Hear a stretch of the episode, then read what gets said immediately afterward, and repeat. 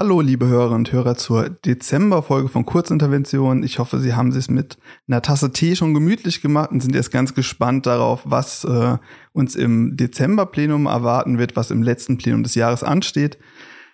Bevor wir damit anfangen, muss ich aber erst jemanden vorstellen. Wir hatten ja in der letzten Folge schon gesagt, dass es die letzte Folge mit Katrin Schneider sein wird. Die ist wieder zurück ans Gericht gegangen. Und deswegen haben wir jetzt einen ganz fantastischen Ersatz gefunden, nämlich die Juliane Beckmann. Hallo.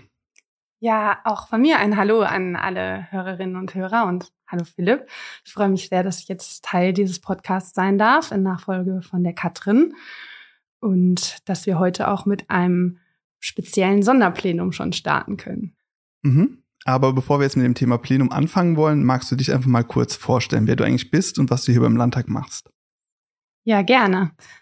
Also ich heiße Juliane Beckmann, wie du eben schon schön vorgestellt hast. Ich ähm, bin seit Anfang November auch in der Landtagsverwaltung tätig, im wissenschaftlichen Dienst. Und ja, neben diesem Podcast ähm, verfasse ich vor allem Gutachten für den wissenschaftlichen Dienst und begleite die Ausschüsse und das Parlament im Allgemeinen. Mhm. Wenn man sich dafür interessiert, was der wissenschaftliche Dienst genau macht, kann man einfach in die letzte Folge reinhören. Da erklärt uns ziemlich Volker Perne, was die Aufgaben des wissenschaftlichen Dienstes sind. Jetzt hattest du schon gesagt, es ist ein bisschen eine besondere Folge. Kannst du schon mal so ganz grob sagen, was uns heute bevorsteht an Themen? Ja, es ist ein besonderes Plenum, weil nicht nur die üblichen Gesetze ähm, hier beraten und abgestimmt werden, sondern hauptsächlich wird es über den Haushalt gehen für die nächsten zwei Jahre. Und deswegen ähm, nennen wir das auch Haushaltsplenum. Bevor wir damit anfangen, würde ich vorschlagen, wir machen erst noch das kurze Interview mit Martin Haller, dem Vorsitzenden des Untersuchungsausschusses. Da erklärt er uns, was ein Untersuchungsausschuss eigentlich ist, wie der genau arbeitet. Und damit würden wir jetzt starten, wenn du nichts dagegen hast. Sehr gerne. Bis gleich. Alles klar, bis gleich.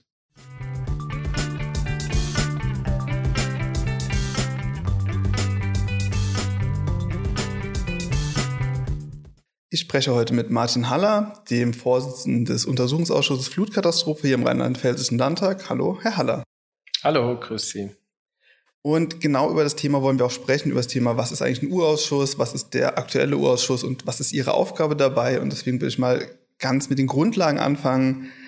Was ist denn eigentlich ein Urausschuss? Was ist das Ziel von einem Untersuchungsausschuss und ähm, Könnten Sie das vielleicht an dem Beispiel des aktuellen Ausschusses verdeutlichen? Ja, sehr gerne. Also ein Untersuchungsausschuss ist ein parlamentarisches Kontrollgremium. Man kann auch sagen, das schärfste Schwert des Parlaments. Der geht sehr tief rein in ähm, Kontrolle öffentlicher Belange, ähm, vor allem auch was Regierungshandeln anbelangt und in dem Fall natürlich das Regierungshandeln während der Flutkatastrophe, des gegliederten verschiedene Phasen und ähm, ja, da gibt es verschiedene Methoden auch, äh, ich sag mal, wie diese Untersuchung dann stattfindet. Das eine ist ähm, das, was dann auch in den ja, Medien, der Presseberichterstattung ein wesentlicher Teil ist, das ist die öffentliche Zeugenvernehmung.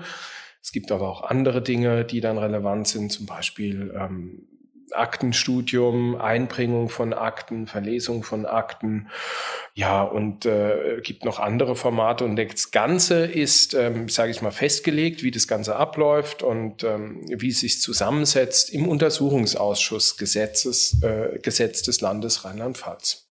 Mhm wie arbeitet so ein Ausschuss so auf, auf, auf, Arbeitsebene eben und was ist dann da Ihre Aufgabe als Vorsitzender? Ja, also man muss schon sagen, dadurch, dass die äh, Sitzungen ja auch sehr lang sind und man sehr viel Zeit miteinander verbringt, ist sicherlich eine Besonderheit so von so einem Ausschuss, dass man sehr kollegial miteinander auch arbeitet. Ja, man kann schon sagen, man bringt, verbringt äh, so viel Zeit miteinander ähm, äh, wie mit sonst wenigen Personen. Und ähm, das Ganze funktioniert im Wesentlichen so, es gibt einen Einsetzungsbeschluss, ähm, der wird durchs Parlament beschlossen. Das Parlament ist in seiner Gesamtheit, also die 101 Abgeordneten sind dann quasi auch Auftraggeber an den Untersuchungsausschuss. Und dieser Einsetzungsbeschluss, der bildet so ein Stück weit den Rahmen, innerhalb dessen sich der Untersuchungsausschuss dann bewegen darf. Also das steckt auch wirklich ab. Ähm, wo es, wo die Grenzen dann auch äh, des Untersuchungsmandats sind. Dann ähm, geht es in die Beweisaufnahme. Das ist vor allem gekennzeichnet durch die sogenannten Beweisbeschlüsse, die durch Einzelpersonen gestellt werden können. Und das Besondere ist, ähm, dass es eben nicht so ist wie im anderen Ausschüssen, dass die Mehrheit ähm, entscheidet, sondern im Untersuchungsausschuss, das ist auch äh, sinnvoll und anders wird es auch gar nicht gehen, hat die Minderheit im Ausschuss besondere Rechte. Zum Beispiel kann auch eine Einzelperson einen Beweisantrag zu bestimmten Themen, äh, zur Vernehmung von bestimmten Personen stellen und die Mehrheit hat keine Möglichkeit, den dann entsprechend abzulehnen. Das ist eine Besonderheit, ähm, die es im Untersuchungsausschuss gibt und dient natürlich dem Aufklärungsinteresse. Und ähm, so arbeitet im Wesentlichen ein Untersuchungsausschuss. Wenn dann die öffentliche Beweisaufnahme fertig ist, gibt es einen Entwurf, einen Berichtsentwurf ähm, des äh, Vorsitzenden, in dem Fall also von mir. Der geht dann an die Fraktionen und dann findet die sogenannte Beweiswürdigung statt. Und äh, das ist ein Punkt, der dann auch noch mal mehrere Monate in Anspruch nimmt. Also wir sind jetzt gerade schon eine ganze Weile in der öffentlichen Beweisaufnahme, jetzt knapp ein Jahr, am 20. Dezember 2021 ging das los und ähm, sind jetzt ein Jahr dabei, haben derzeit 36 Sitzungen absolviert und ähm, da ist noch eine große Strecke zu gehen, einfach weil dann auch die Beweiswürdigung eben noch stattfinden muss. Dann gibt es einen Abschlussbericht, der geht äh, ans Parlament, äh, wird dort besprochen. Da gibt es zwei Möglichkeiten, dass damit äh, der Untersuchungsausschuss auch beendet ist. Die zweite Möglichkeit ist, dass das Parlament ähm, auf die Idee kommt und sagt, ja, die und die äh, Beweisermittlungsmöglichkeiten sind noch nicht ausgeschöpft, bitte macht das noch und kommt dann wieder. Wir hoffen mal auf Variante 1. Ich würde noch ein bisschen bleiben bei der Arbeitsebene. Der Untersuchungsausschuss tagt ja in der Regel freitags und beginnt mit einem nicht öffentlichen Teil und geht dann danach in den öffentlichen Teil über. Können Sie ganz grob sagen, was passiert denn eigentlich im nicht öffentlichen Teil und warum ist der nicht öffentlich? Ja, da geht es vor allem um die Beweisanträge. Ähm, es ist so, es gibt jetzt nicht, ähm, ich sag mal, den Beweisantrag der Koalitionsfraktion oder der CDU oder der AfD oder der Freien Wähler, sondern es, am Schluss stehen immer gemeinsame Beweisbeschlüsse des Ausschusses. Das ist auch wichtig. Es ist nicht das Feld, wo die ähm, Parteipolitik die ähm, herausgehobene Rolle spielen sollte. Und in dem Fall kann ich auch sagen, spielt sie auch nicht, sondern ähm, da sind wirklich alle Fraktionen im Rheinland-Pfälzischen Landtag sehr sauber geblieben, was diese, ähm, ähm, ja, was diese Disziplin angeht, dass die Dinge, die in den Untersuchungsausschuss gehören, auch wirklich dort bleiben und nicht in Parlamentssitzungen gezogen werden oder in andere Ausschusssitzungen gezogen werden. Das ist wirklich eine Besonderheit bei diesem Untersuchungsausschuss, hängt natürlich auch mit der ähm, Thematik zusammen, der großen Verantwortung, die wir da alle miteinander haben. Und der nicht öffentlichen Sitzung, die dient dazu, dass man einfach auch nochmal sehr offen miteinander ähm, besprechen kann, äh, wie das weitere Vorgehen ist, dass man sich auch gegenseitig mal ähm, Feedback äh, geben kann. Und ähm, ja, dass man einfach auch Dinge besprechen kann, die die ähm, äh, Zeugen betreffen, die in öffentlicher Sitzung nichts zu suchen haben. Ja, zum Beispiel, wenn sich ein Zeuge entschuldigt, aus welchen Gründen. Ähm, wenn äh, wir äh, Zeugen haben, äh, die eine, äh, eine bestimmte Vorgeschichte haben etc. Aber Zeugenschutz ist natürlich auch immer was Wesentliches und was Wichtiges. Und äh, des Weiteren werden, ähm, ich sag ich mal, ist diese nicht öffentliche Sitzung ein bunter Gemischtwarenladen, ja, wo ich auch nochmal hin und wieder ein paar Hinweise in Richtung Obleute geben, wo die Obleute dann auch Fragen in Richtung Ausschusssekretariat stellen, ähm, Dr. Hart und Frau Neef, die ich an dieser Stelle ganz herzlich grüße und für die hervorragende Arbeit danke. Und ähm, das sind so die Dinge, ähm, die da in der nicht öffentlichen Sitzung stattfinden. Das ist alles immer sehr ähm, ja, von, von großem äh, Zutrauen ineinander geprägt und ähm, ähm, alle Beschlüsse, die da bisher gefasst wurden, sind alle immer einstimmig gefasst worden. Das zeigt einfach auch, ähm, natürlich ist es dann in der öffentlichen Wahrnehmung oft so, dass ja und die, die Opposition und die Koalition und überhaupt es ist aber im Endeffekt so, dass alle ein gemeinsames Interesse haben, einen Auftrag vom Parlament haben. Das ist für jeden Abgeordneten dann schon auch eine Verpflichtung, das entsprechend umzusetzen. Und so kann man sagen, hat der nicht öffentliche Teil eine sehr, sehr wichtige Funktion an der Stelle. Ich mache ein bisschen persönlicher weiter. Warum wollten Sie denn Vorsitzender des Untersuchungsausschusses werden? Naja, wollen ist so eine Kategorie. Ich glaube, bei der Dimension, die dieser ähm, Untersuchungsausschuss hat, ähm, das ist ja nichts, was einem ähm, äh, Freude macht, sondern das ist äh, ein, eine riesige äh, Verantwortung. Deswegen ist wollen vielleicht das falsche, ähm, das falsche Wort. Ähm, es ist ja so, wir haben ja so ein Rotationssystem, was die Ausschussvorsitze angeht. Und da war äh, in dem Fall jetzt die SPD dran. Und ähm, das war dann schon auch eine Aufgabe, ähm, von der ich mir zugetraut habe, dass ich das machen kann und von der mir zugetraut wurde, dass ich sie machen kann. Und ähm, ich glaube, aus der Mischung heraus ist es dann entstanden. Und ähm, das ist eine riesige Verantwortung, die man da hat. Und ähm, der Zeitaufwand ist ach, Wahnsinn eigentlich. Ja. Also man macht eigentlich auch nichts anderes mehr außer halt Untersuchungsausschuss. Geht nicht anders, ist aber auch der Sachlage vollkommen angemessen, weil wir haben hier eine Katastrophe, bei der wir 134 Tote zu beklagen haben. Und ähm, das ist eine wahnsinnige Verantwortung, die man da ähm, trägt, die der Ausschuss auch insgesamt trägt. Und ähm, das ist schon was, wo man demütig äh, auch immer wieder reingeht, weil es ist eben kein Untersuchungsausschuss, wo es darum geht, dass irgendjemand Geld, äh, ja, wie soll ich sagen, verdummbeutelt hat oder sonst irgendwas oder irgendwelche Verträge nicht eingehalten äh, wurden, sondern es geht wirklich um ähm, die Frage, Menschenleben. Und ähm, das ist dann schon nochmal Dimension, ähm, die das Ganze nochmal zu einer ganz besonderen äh, Herausforderung macht. Sie haben das Thema Zeitaufwand eben schon angesprochen. Der Urausschuss, habe es gesagt, tagt normalerweise freitags, das beginnt morgens irgendwann und wir hatten schon Sitzungen, die gingen dann bis spät in die Nacht, bis in die Morgenstunden, bis ein Uhr morgens. Wie bereitet man sich denn auf so Marathonsitzungen vor und wie schafft man das über so einen langen Zeitraum auch konzentriert durchzuarbeiten? Ja gut, es ist schon ratsam, wenn man ein bisschen früher ins Bett geht, donnerstags äh, ähm, vielleicht ein Bier weglässt. Und ähm, ich sag mal so, was man schon merkt, der Körper gewöhnt sich schon auch an diese langen Sitzungen. Und ich bin da jetzt auch keiner, der da gern rumpinst, weil ähm, ich sag mal, der Blick ins Ahrtal, der macht einem dann schon deutlich, dass das hier alles äh, absolute Luxusbeschwerden äh, sind, die wir hier haben. Und dann dauert die Sitzung halt mal ähm, 16 Stunden, äh, wenn es der Wahrheitsfindung äh, dient. Und ähm, die Frage ist ja natürlich, warum macht man das überhaupt? Warum gehen manchmal Sitzungen so lang? Ähm, weil Beweisthemen sinnvollerweise am Stück abgehandelt werden. Wenn Sie jetzt das Beweisthema XY haben die Frage im Raum steht, warum hat man das damals so und so gemacht? Und dann hat man ähm, acht Zeugen, die dazu aussagen und dann sagt man aus eigener Bequemlichkeit, ach, jetzt ist aber zu spät. Wir fragen die anderen acht ähm, dann erst nächsten Freitag, dann lesen die halt in der Presse, was die ersten acht dazu gesagt haben. Und ob das dann so sinnvoll ist und ob das der Wahrheitsfindung dann dient.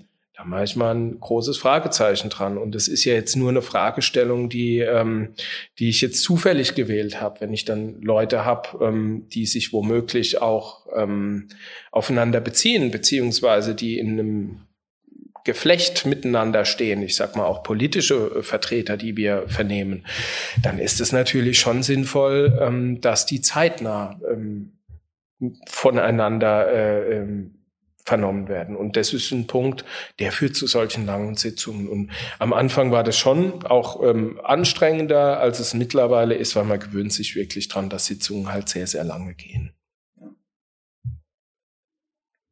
Sie haben vorhin schon kurz vor dem Ausschussbericht dann gesprochen, den es geben soll. Wann ist denn mit, mit Ergebnissen des Ausschusses zu rechnen? Kann man da überhaupt aktuell irgendwas zeitlich sagen und was genau passiert dann mit den Ergebnissen? Also ich denke, Ergebnisse produziert er natürlich immer wieder, eigentlich wöchentlich, indem einfach auch Öffentlichkeit hergestellt wird über die Dinge, die ähm, aufzuklären sind. Das ähm, ähm, geschieht durch äh, unsere Presse und ähm, das ist halt auch wirklich was, wo ich immer wieder ähm, ähm sagen muss, das ist ein krasses Qualitätsmerkmal äh, einer Demokratie, was hier stattfindet. Ja, dass es auch gar keine Möglichkeit gibt, dass da Dinge, ähm, ich sag mal, äh, nicht ans Tageslicht kommen. Das ähm, ist wirklich in einer äh, Demokratie eine große, große Besonderheit dieser parlamentarische Untersuchungsausschuss. Insofern Ergebnisse gibt's immer wieder. Ähm, wenn Sie jetzt meinen, in Form eines Abschlussberichtes, Das wird sicherlich ähm, noch eine ganze Weile dauern und das äh, gilt der alte Spruch, es dauert so lange, wie es dauert. Ähm, das gilt ganz besonders beim Untersuchungsausschuss und so lange noch Beweisanträge eingehen, ähm, ist die öffentliche Beweisaufnahme nicht abgeschlossen und so lange kann man halt auch nicht mit dem Abschlussbericht beginnen.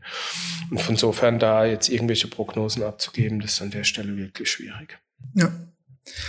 Sie hatten es eben schon angesprochen, wir sind jetzt bei ungefähr einem Jahr Untersuchungsausschuss. Da als abschließende Frage vielleicht, was hat Sie denn in diesem Jahr vielleicht am meisten überrascht von so einem Ausschuss?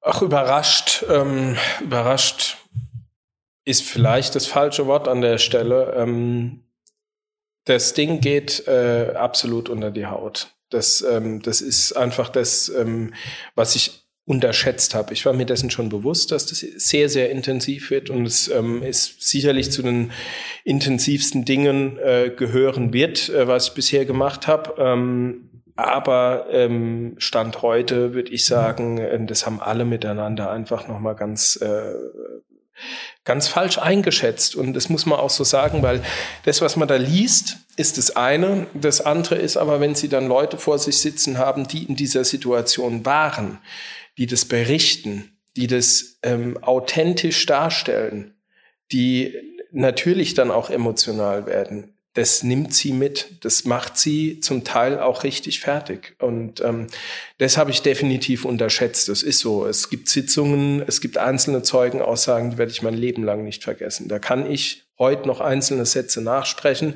weil das einfach so intensive Schilderungen waren, weil die Atmosphäre im Untersuchungsausschuss so angespannt, so, so knisternd, so still, so, ist ganz schwer, das zu beschreiben, aber diese Momente, die vergisst man sein ganzes Leben lang nicht. Das sind ähm, ähm, Dinge, die so eindrücklich sind, dass sie nie mehr weggehen. Und ähm, das muss man sich ja auch immer wieder bewusst machen. Das ist natürlich nur ein müder Abklatsch dessen, was die Leute vor Ort erlebt haben. Und das lässt einen da wirklich demütig äh, werden. Und das haben alle miteinander definitiv äh, unterschätzt.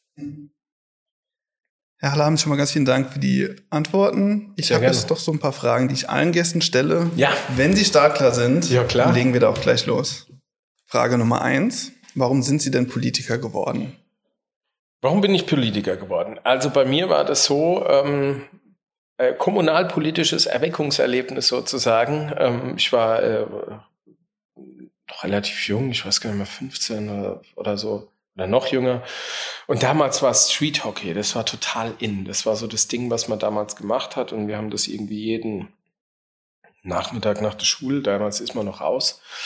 Ich schaue mich an wie ein alter Mann, aber so ist es halt. Und ähm, äh, genau, und äh, damals hat dann die Gemeinde auch gesagt, ah, da müssen wir was machen, wir, wir bauen da so einen Platz. Und der, der, der Ort, wo das entstehen wollte, der war wirklich total, totaler Mist.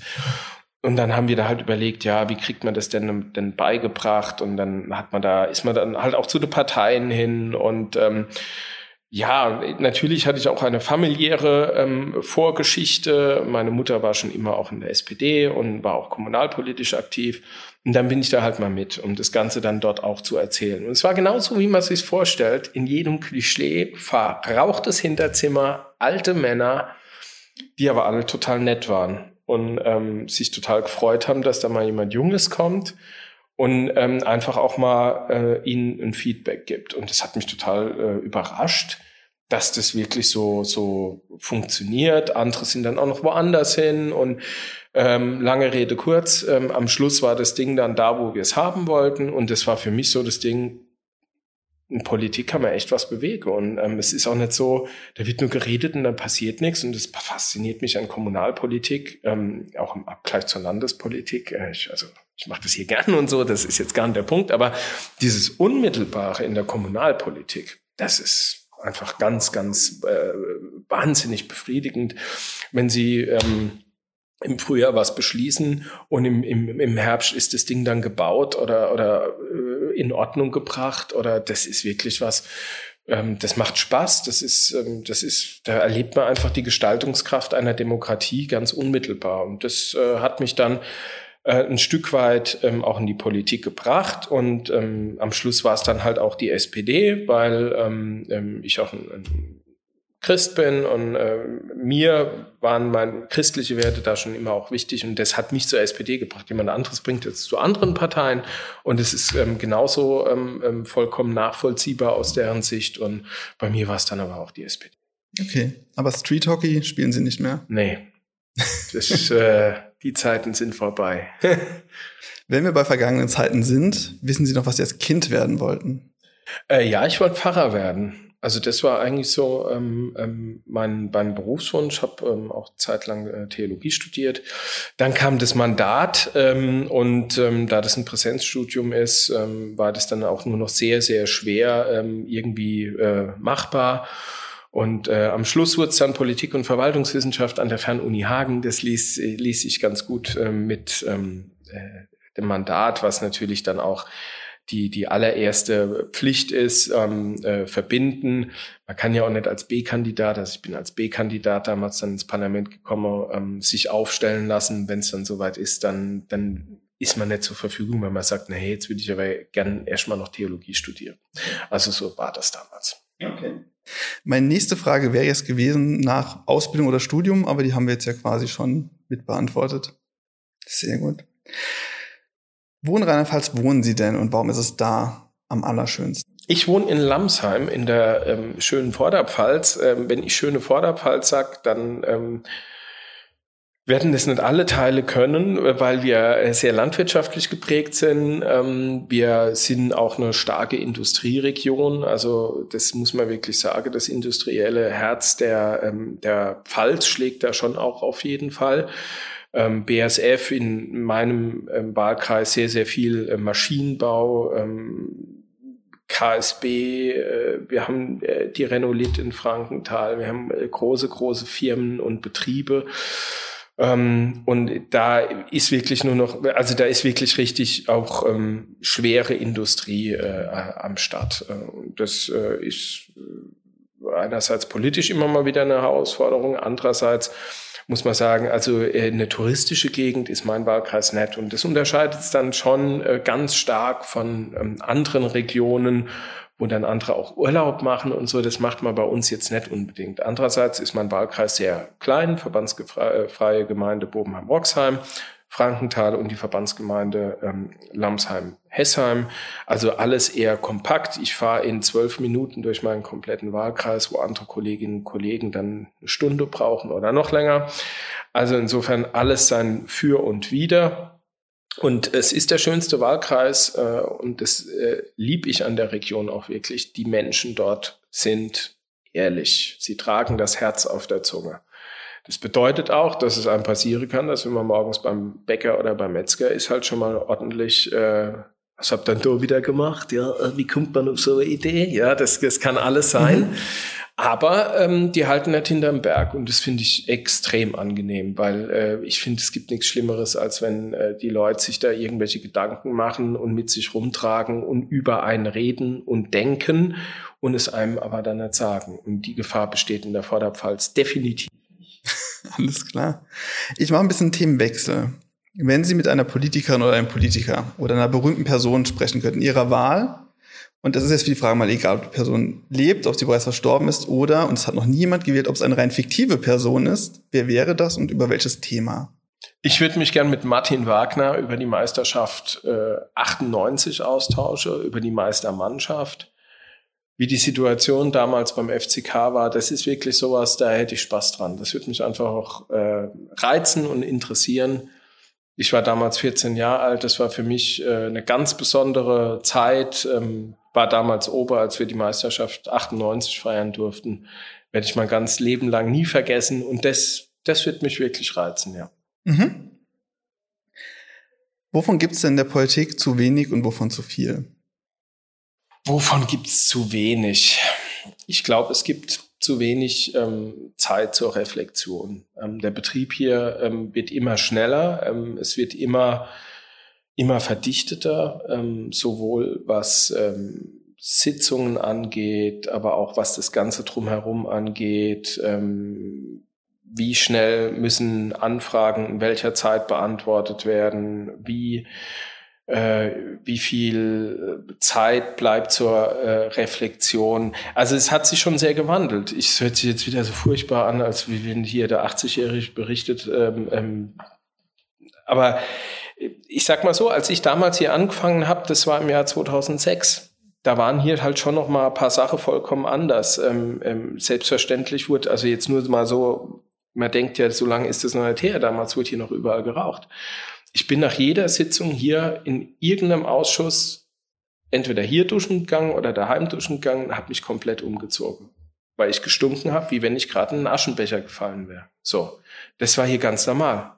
Die manchmal hat man im Ausschusssaal sein Gegenüber nicht gesehen, weil alles verqualmt war. So, ähm, das macht, sage ich einfach nur, um nochmal klar zu machen, wie viel sich dann einfach auch verändert. Und man saß da und dann wird eher so ein bisschen parliert und, und ja, ähm, es war eine ganz andere Sitzungsatmosphäre, als es heute der Fall ist.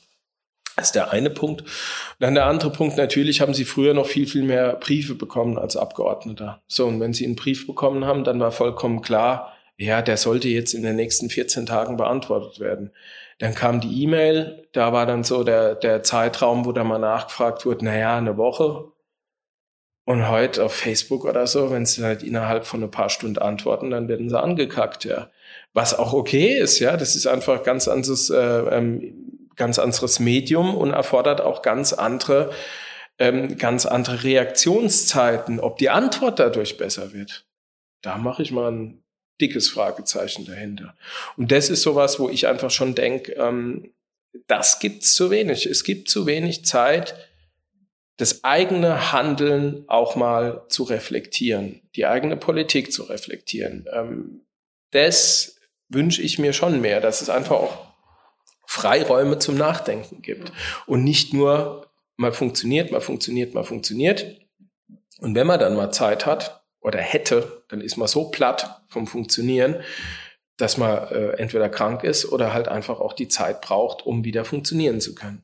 So, und ich glaube, ähm, diese Freiräume, da muss ich Politik vielleicht dann doch nochmal sagen, ähm, ja, die sollten wir uns gemeinsam dann auch nehmen und auch gönnen. Das gibt's zu wenig.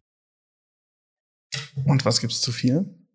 Zu viel gibt's Leute, die ähm, die die Weisheit mit äh, Löffel gefressen haben und ähm, die es schon immer gewusst haben und äh, die auch nicht in der Lage sind, wenn mal eine Position verändert wird, das auch einfach mal anzuerkennen, dass das in einer Demokratie die große, große Leistung auch unserer Demokratie ist, dass Positionen selbstverständlich veränderbar sind, dass Positionen veränderbar sind, dass wir Gott sei Dank in einem Zeitalter leben, wo es eben nicht mehr die Schwarz-Weiß-Antworten gibt, sondern viele, viele Grauschattierungen. Und ähm, ich glaube, da muss man müssen alle miteinander noch ein Stück weit besser werden, ähm, dass man das einfach auch anerkennt, wenn sich jemand bewegt.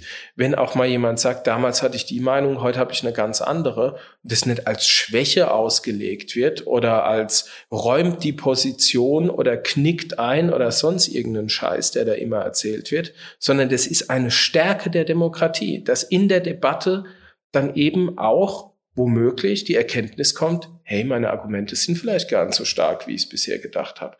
Und ich glaube, da muss man einfach das noch mehr rausstellen.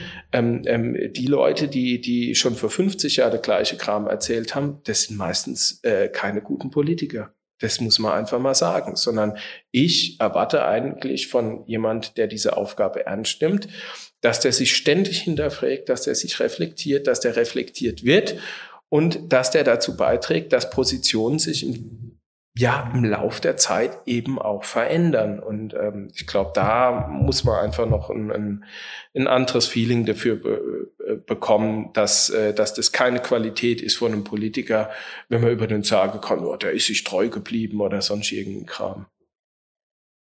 Ich wechsle noch mal ein bisschen das Thema. Was ist denn Ihr liebstes Buch, Ihr liebster Film, Ihr liebstes Brettspiel oder Videospiel?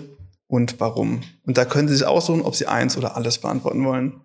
Boah, das, also das wechselt, also bei Büchern und ähm, wechselt ständig, äh, weil, weil da ja einfach auch ständig was Neues rauskommt. Und äh, meistens ist es dann so, dass man das, was man gerade liest, mal klar, manchmal hat man so ein paar Ausfälle dabei. Ähm, äh, ja, die, die äh, dann nicht so zutreffend sind, aber das wechselt äh, ständig, ja. Und Ähm, da gibt's auch so viele äh, Bereiche, Dinge, die ich einfach gern lese, äh, die ich auch gern höre. Ich höre dann auch einfach viel. Das ist total schwierig. Bei Filmen, naja, also Filme muss ich ganz ehrlich sagen, gucke ich eher, ähm, gucke ich eher selten, ähm, sondern es sind dann eher so die Serien, äh, weil dann die Häppchen einfach kleiner sind und man dann einfach, wenn man merkt, okay, jetzt packe ich das nimmer, dann auch ins Bett gehen kann, ohne dass dann irgendwie gerade doof ist. Ja, ähm, aber auch da, da gibt's so viel äh, ähm, mhm. Neues und so viel Wechsel, da würde ich jetzt auch nicht sagen, boah, die Serie, ähm, die war's jetzt oder so, sondern kommt ja immer auf, auf drauf an, wie man gerade selber auch so ein bisschen drauf ist. Ja, ähm, ähm, Spiele, ähm, ähm, da sind vor allem diese Unlock-Spiele, die mir total viel mhm. Spaß machen. Äh, die finde ich richtig klasse ähm, und das machen wir dann auch immer gern äh, mit Freunden oder äh, generell solche Spiele, wo, wo man dann halt gemeinschaftlich irgendeinen Fall löst oder sowas. Das macht schon immer äh, richtig Spaß. Und ansonsten ähm, ist mein Alltag davon geprägt, dass wenn ich dann Zeit habe, vor allem viel mit meiner Tochter versucht zu spielen, beziehungsweise ihr vorlese. Insofern, ich kann Ihnen auch alles äh, sagen. Ähm, Bobo Siebenschläfer, Conny, äh, die ganzen Dinge, die nicht zu meinen Lieblingsbüchern gehören, das kann ich an der Stelle verraten. Wenn das meine Tochter in vielen Jahren hoffentlich erstmal hört, es tut mir leid. Aber ähm, ja, insofern hat man da natürlich dann auch so ähm, jetzt nicht, dass man immer da die eigenen Interessen verfolgt, sondern da versucht man dann natürlich auch äh, der Familie was zurückzugeben. Ja. Aber haben Sie ein Hobby, von dem Sie berichten möchten? Ja, also ich spiele ähm, ähm, leidenschaftlich gern Trompete. Das hat jetzt im letzten Jahr ähm, massiv gelitten durch den Untersuchungsausschuss weil äh, wir immer Freitagsprobe haben. Ähm, konnte jetzt auch das letzte Konzert leider nicht mitspielen, aber das ist eigentlich schon, äh, was ich über mich sagen kann. Ich bin ein Vereinsmeier durch und durch. Ähm, wenn der Verein ruft, dann und ich kann es irgendwie einrichten, dann bin ich da. Das ist mir auch extrem äh, wichtig. Ähm, das kriegt man den Kopf frei und wenn man im Orchester spielt, ähm, ähm, dann merkt man einfach, dem Moment, wo ich die Trompete in der Hand habe, kann ich mich wirklich nur auf das konzentrieren. Da kann ich nicht nebenher nochmal denken. Das ist übrigens der Unterschied auch zum Fernsehen oder sowas. Ähm, da sind sie so drauf konzentriert, dass der nächste Ton auch kommt, dass äh, das alles so äh, läuft, wo man gerade im Stück ist, was die Mitspieler machen, was der Dirigent da vorne rum macht. Ähm, also das, das fordert einen so und, und halt auch irgendwo alle Sinne sind da irgendwie angespannt ähm, dass man äh, nicht noch parallel über Politik nachdenkt. Und das ist ein richtig guter Ausgleich. Und ähm, nach der einen oder anderen Probe gibt es danach noch auch ein Kaltgetränk. Und äh, auch das trägt natürlich dazu bei. Die, die, die Kameradschaft, das Miteinander ist eine schöne Sache. Ja. Wir bleiben beim Thema Musik. Erinnern Sie sich noch an das erste Konzert, auf dem Sie waren? Ja, das, ähm, das war ein ähm, Konzert im Prinzip ähm, von meinem damaligen Orchester und dann habe ich auch gleich mitgemacht. Ja, das mhm. sind dann halt so Sachen, ähm, die man dann irgendwann, wo man so so so reinwächst, ja. Und insofern, ich war jetzt nie derjenige, der ähm, jetzt äh, so ein so ein Konzertgänger, weil wenn man dann selber ähm, ähm, Musik macht, natürlich geht man auch auf Konzerte, aber halt auch immer so ein bisschen in diesem Vereinskontext, ja. dass man mal zu andere Orchester geht und und, und solche Sachen. Ja. Dann sind wir schon bei der letzten Frage. Haben Sie noch einen Podcast, den Sie uns empfehlen möchten? Betzegebabbel der großartigste äh, Fußballverein äh, ja auf Gottes schöner Erde, der erste FC Kaiserslautern. Ähm, da wird analysiert, in Frage gestellt, ähm, Prognosen gegeben. Das ist wirklich sehr, sehr lohnend, höre ich mit großem Genuss, äh, Genuss und kann es äh, nur uneingeschränkt weiterempfehlen. Mhm. Gerade jetzt äh, zur Vorbereitung auf die Rückrunde. Was ist los auf dem Transfermarkt? Da werden die bohrenden Fragen beantwortet. Sehr schön. Wir sind mit den bohrenden Fragen durch für heute. Vielen Dank für Ihre Antworten. Sehr gern.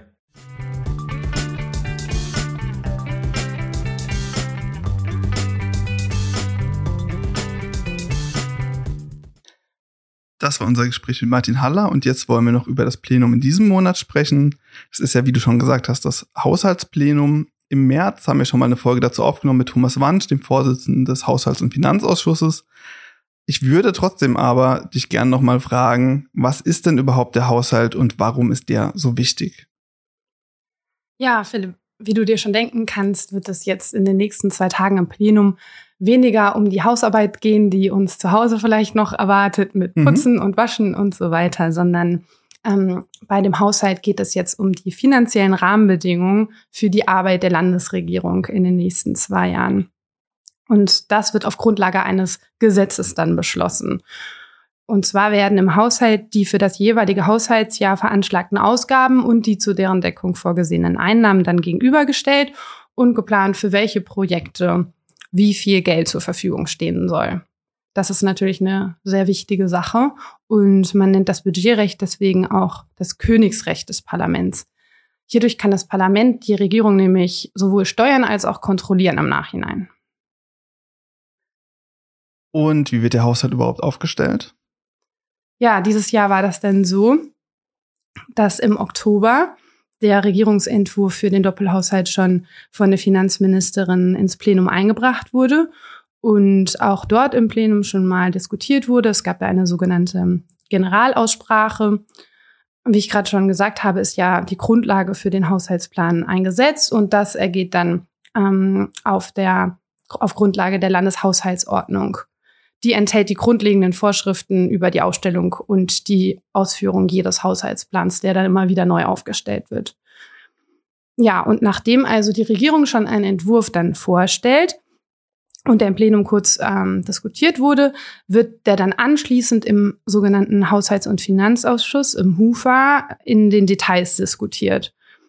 Das funktioniert so, ähm, da gab es jetzt insgesamt 13 Sitzungen zwischen Mitte Oktober und Anfang Dezember.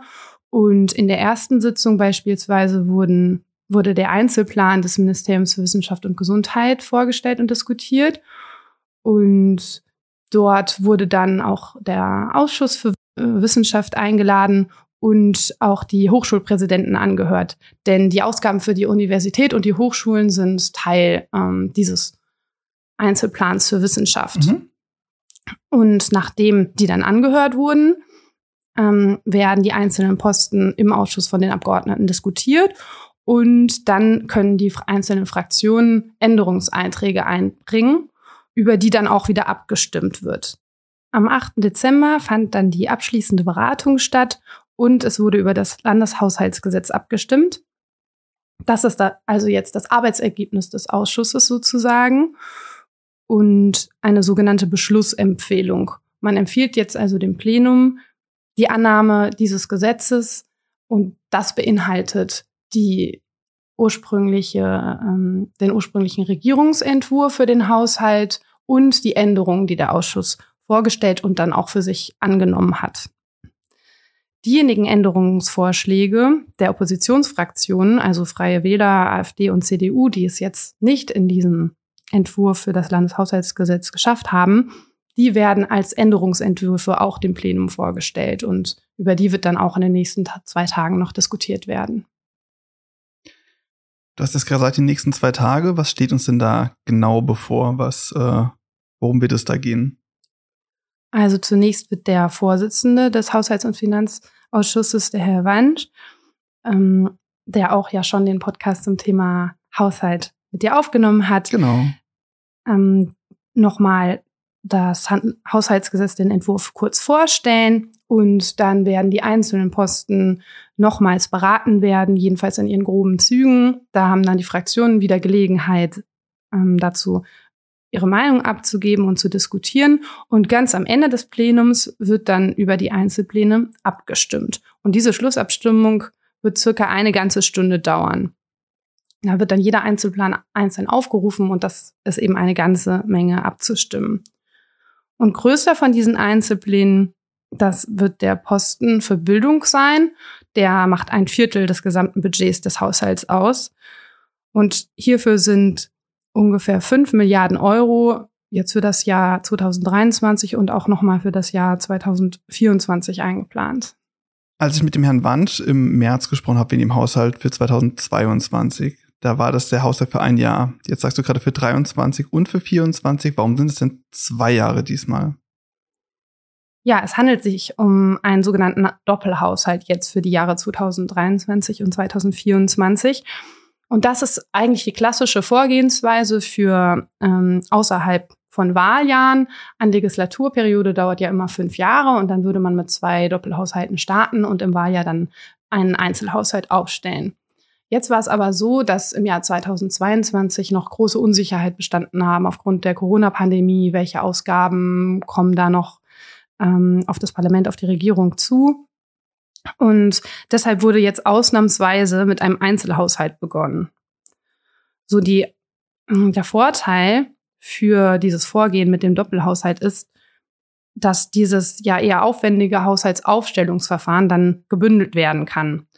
Nachteil ist natürlich die größere Unsicherheit, die man hat, wenn man für zwei Jahre versucht zu planen. Auch jetzt bestehen ja aufgrund der momentanen Weltlage, des Ukraine-Kriegs und insbesondere der schwankenden Energiepreise noch große Unsicherheiten. Auch das Haushaltsgesetz jetzt sieht aber schon flexible Möglichkeiten für außerplanmäßige Änderungen vor, um auch ohne Nachtragshaushalt noch neue Mittel bereitstellen zu können. Das ist wichtig, falls sich die Energie- und Baupreise zum Beispiel weiterhin so in die Höhe entwickeln und einzelne Projekte dann viel teurer werden als im äh, Haushaltsplan jetzt vorgesehen. Ja, das war jetzt erstmal das Wichtigste zu dem Haushaltsplenum. Wir werden sehen, wie es die nächsten zwei Tage läuft, was im Einzelnen inhaltlich dann diskutiert wird. Mhm. Ich bin schon sehr gespannt. Dann danke schon mal für die Infos, liebe Hörerinnen und Hörer. Sie hören da steht uns noch mal viel bevor jetzt im letzten Plenum. Julian, ich hoffe, du hattest einen guten ersten Podcast und auch, dass wir uns dann im Januar wiederhören. Ja, vielen Dank. Ich freue mich auch. Bis Sehr zum schön. nächsten Mal. Tschüss.